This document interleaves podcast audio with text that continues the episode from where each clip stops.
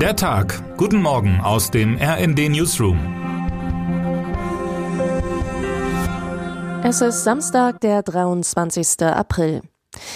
Bundeskanzler Olaf Scholz steht seit Wochen wegen seines Zögerns in der Ukraine-Krise unter Druck. Gestern nun wählte der Regierungschef deutliche Worte zur Erklärung seiner oft als defensiv empfundenen Politik. Ich tue alles, um eine Eskalation zu verhindern, die zu einem dritten Weltkrieg führt, sagte er dem Nachrichtenmagazin Der Spiegel und fügte hinzu, es darf keinen Atomkrieg geben. Erst vor wenigen Wochen hatte Scholz davon gesprochen, dass Putins Geopolitik ihn geängstigt habe. Schon diese Äußerung konnte und musste man als Warnung vor der aktuellen Lage lesen. Er ist noch nicht einmal ein halbes Jahr im Amt, aber ist der erste in diesem Amt seit dem Zweiten Weltkrieg, der mit einem Krieg in Europa konfrontiert wird, in dem der Aggressor der nukleare Militärriese Russland ist, schreibt die stellvertretende Leiterin des RND Hauptstadtbüros Christina Dunz in ihrem Kommentar. Mag der 63-Jährige auch noch so erfahren sein, es wäre unmenschlich zu glauben, dass ein Politiker fehlerfrei durch eine solche Ausnahmesituation kommt. Er darf jedoch keinen Fehler machen, wenn die Frage von Krieg und Frieden derart akut ist, wie er sagt. Scholz ist nicht als Dampfplauderer bekannt, er handelt nicht im Affekt. Entweder hat er trotzdem die Nerven verloren oder man sollte erkennen, dass da ein Kanzler steht, der jetzt Vertrauen und Unterstützung braucht. Dazu kommt, dass Scholz nicht nur international Brandherde mit möglichst viel Fingerspitzengefühl löschen muss, auch innenpolitisch läuft zurzeit wenig rund. Die Tiefe der Konflikte innerhalb der Ampelkoalition lässt sich zwar immer nur an den wenigen Informationen bemessen, die nach außen sickern, mittlerweile aber gilt es als offenes Geheimnis, dass die FDP schon in der Corona-Politik mit erheblicher Dominanz auftrat.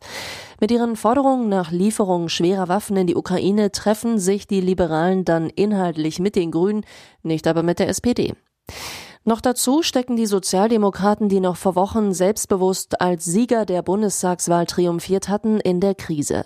Gleich mehreren Genossen wird vorgeworfen, trotz aller Risiken die Nähe zu Russland gepflegt oder gar gefördert zu haben.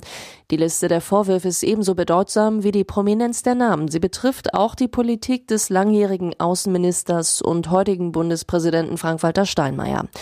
Altkanzler Gerhard Schröder ist bis heute geschäftlich mit der russischen Energiewirtschaft verbunden.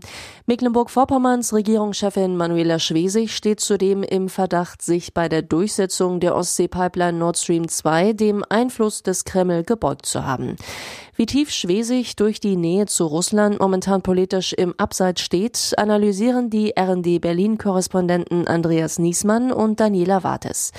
Ihr Fazit, die Politikerin steckt in der tiefsten Krise ihrer Karriere. Wird sie angesichts des öffentlichen Drucks aufgeben, nachdem sie ihre Fehler nun schon eingeräumt hat? Wohl eher nicht. Da ist sie eisern wie der Rest der SPD. Termine des Tages. Die FDP trifft sich in Berlin zu einem Parteitag. Dort soll über den weiteren Kurs in der Bundesregierung beraten werden, auch über Waffenlieferungen an die Ukraine. Außerdem soll ein neuer Generalsekretär gewählt werden. FDP-Chef Christian Lindner, bei dem während einer Reise in den USA eine Corona-Infektion nachgewiesen wurde, soll digital zugeschaltet werden.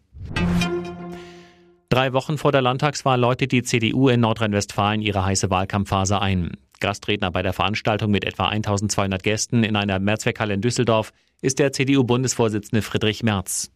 Nach einer Talkrunde mit mehreren CDU-Ministern will Ministerpräsident und CDU-Spitzenkandidat Henrik Wüst sein Team aus jungen Unterstützern vorstellen.